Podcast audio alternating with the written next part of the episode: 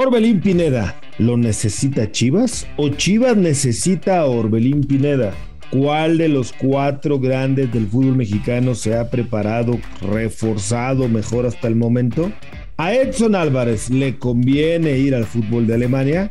Esto y más lo platicamos en tiro directo, exclusivo de Footbox. Esto es Tiro Directo, un podcast exclusivo de Footbox. Amigos de Tiro Directo, qué placer saludarlos una vez más junto a Alejandro Blanco. ¿Quién necesita más a quién? ¿Orbelín a Chivas o Chivas a Orbelín? ¿Ambos? Ambos, ambos, ambos. A Pineda le urge jugar para poder tener ritmo y llegar a una buena de Copa del Mundo. Y a Chivas le urge un jugador que le genere fútbol, además de Vega Blanco. ¿Cómo estás? Qué gusto saludarte. ¿Cómo estás, Es Un placer saludarte en otra edición de Tiro Directo. Eh, pues para mí es, es fácil. ¿Quién necesita más a quién? Pues Chivas necesita más a Orbelín que Orbelín a Chivas, ¿no te parece? Creo que para mí se tendría que quedar en Europa. Si te vas a, la fácil, de, porque tiene que jugar y porque necesita sumar y actividad de cara a la Copa del Mundo, yo creo que va a ser tomado en cuenta por el Tata Martino. Eh, que, le puede jugar, sí, para la titularidad, de acuerdo, pero realmente pues, Orbelín tampoco es que era considerado como titular por Martino, ¿no? Esa es, otra. Arbelín yo lo veo como un futbolista que el técnico argentino lo puede utilizar de cambio tranquilamente y que va a estar considerado en la lista que va a ir a Qatar. O sea, yo por ahí no le veo tema. Si esa es la presión de Orbelín para que regrese al fútbol mexicano, yo considero que sería una mala decisión. ¿Quién lo necesita más? Pues, evidentemente Guadalajara necesita un futbolista como Orbelín, que si quiere ser un, aspirante serio al título, yo creo que con la llegada de Orbelín pues sí lo podríamos considerar ya al Guadalajara como un equipo contendiente al título. Es que la presión que está poniendo el Guadalajara, el fútbol mexicano, pues esa prisa no la tiene el equipo del Celta. Ya te comentaba el otro día que incluso el Toluca había hecho una oferta formal, seria, importante por parte del equipo de los Diablos para tratar de llevarse a Belín Pineda y el Celta no la había considerado porque el Celta, mira, se va a enfrentar con el tiempo. Ahorita los calendarios no están jugando a favor ni de Chivas, ni de Toluca, ni del fútbol mexicano, ni de Orbelín Pineda en este caso. Porque pues ellos tienen todavía todo el mes para seguir armando sus equipos del mes de julio.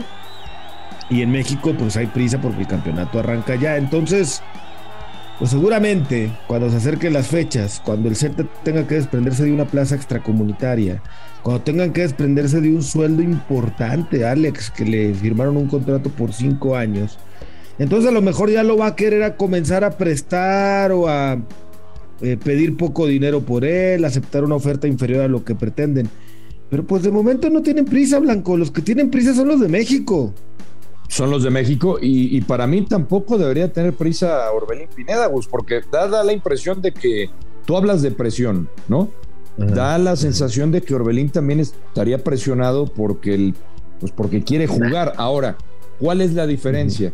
Sí, claro, tú lo mencionas, en México comienza antes el torneo, pero si Orbelín se espera para jugar en Europa, que creo que va a ser otro equipo. Este, se hablaba incluso del Rayo Vallecano, por ahí el AEK también, ¿no? Donde está Matías Almeida. En fin, digo, si se espera por ahí para que salga algo en el viejo continente, no, no me digas que los, los futbolistas que van con sus distintas selecciones en Europa están preocupados por la falta de ritmo para el Mundial. Mm, ¿No?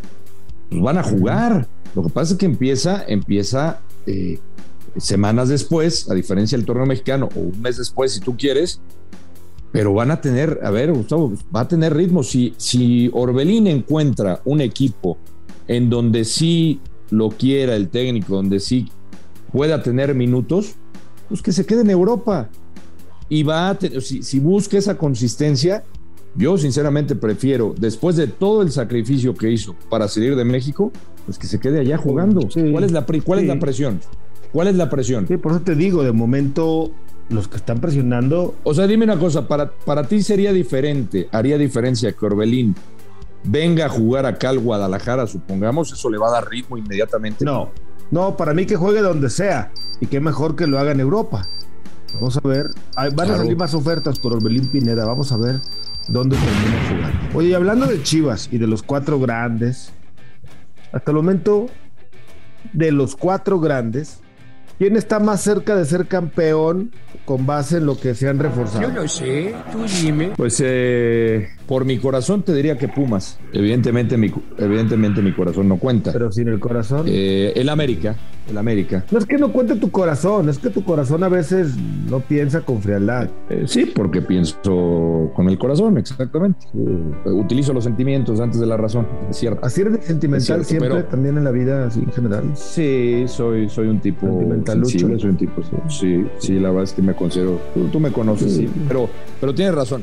Poniendo por encima la razón, yo creo que de los que se reforzaron hasta el momento, creo que el América es el que se acerca más a la posibilidad de ser campeón de los cuatro grandes. Cruz Azul ya vimos que eh, poco, bueno, hay que esperar los, los refuerzos de los que se hablan, pero el América me parece con la llegada de Cabecita, lo de Dam, si es que es para mí es una apuesta arriesgada, puede funcionar. Eh, lo de Araujo también, ¿no? Definitivamente para mí sí es el equipo que mejor se reforzó, porque mal cuadro no, no tenía el América. Entonces, ahí este, apuntaló algunas posiciones que le, le- le- le hacían falta. Me parece que, que el, el cuadro de Cuapa, lo único que yo sí ahí hay que ver es si ya es el año de graduación de un técnico que para mí sigue siendo un técnico pues joven, un técnico novato como el Tan Ortiz, que mostró grandes cosas, pero quiero verlo ya iniciando la temporada. Esa es otra cosa. Un hermano Puma reconociendo que el archirrival hasta el momento se ha armado Mm. mejor, pero no te pudiste dejar de llevar entre las patas al Tan Ortiz con, con tu cizaña, ¿no?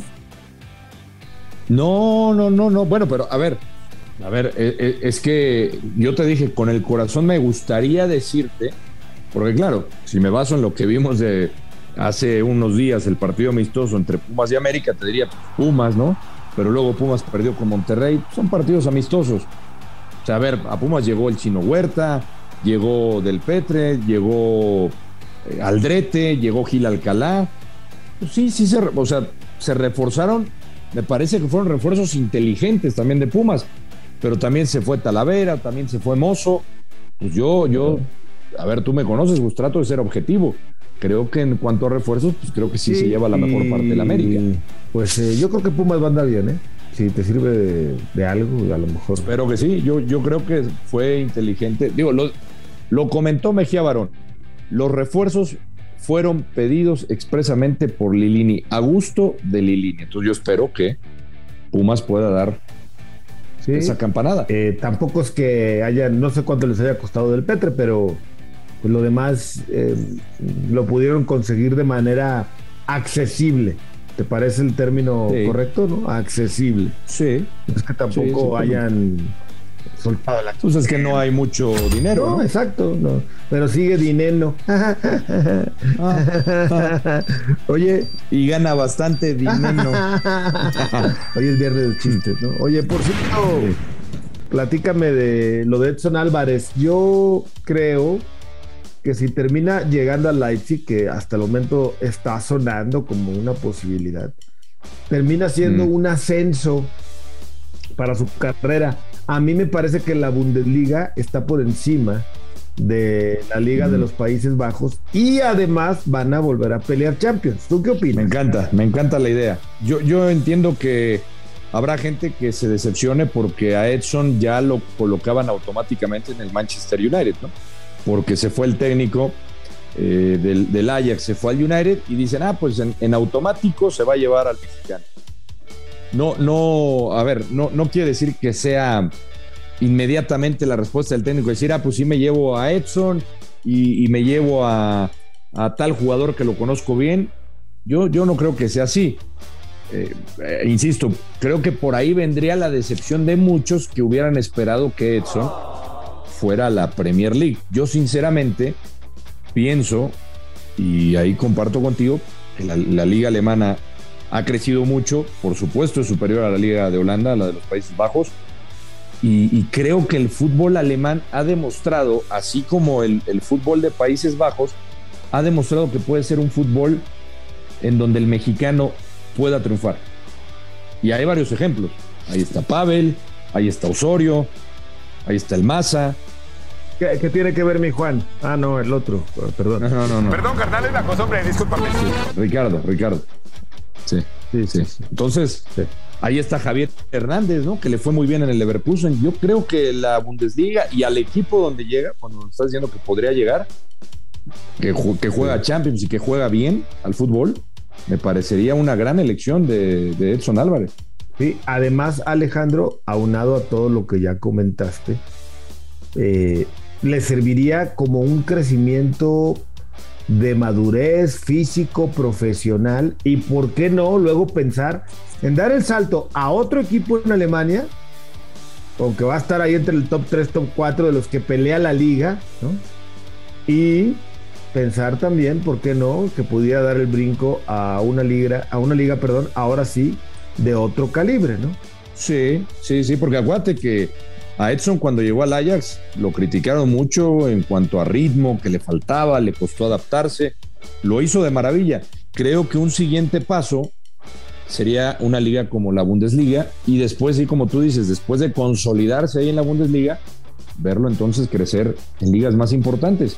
Ese para mí creo que es el, paso adecuado o el proceso que debe de seguir el futbolista mexicano por las ligas en donde ya se ha comprobado que el futbolista mexicano le va bien. Sí Países Bajos y Alemania. De acuerdo contigo, sí. Antes de poder pensar en Manchester United, en Liverpool, en equipos de ese tipo, ¿no? Son raros los casos que se van directo de mexicanos a un equipo de esos y la terminan rompiendo. Entonces, en caso de que se concrete y avance la negociación por Edson Álvarez, coincidimos en que estaría tomando una decisión, diría Arturo Bricio, correcta.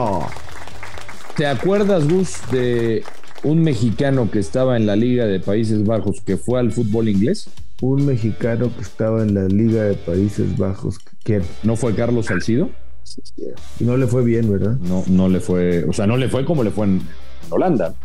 Sí, de acuerdo. Le costó trabajo la premia. Mira que Salcido también tuvo un recorrido importante. Pues ojalá se concrete lo de Edson Álvarez y se vaya a jugar al fútbol de Alemania. Mi querido Alex, te mando un fuerte abrazo. Guzmán, como siempre, un, un placer, ¿eh? Un, un, placer. Igualmente, Alejandro Blanco en tiro eh, directo. Estuvo en el, en el Fulham, Salcido, en el Fulham. Sí, en el Fulham y no le fue nada bien, tienes toda la razón. Yo soy Gustavo Mendoza. Ahora me escucha, ahora no. Esto fue Tiro Directo, un podcast exclusivo de Footbox.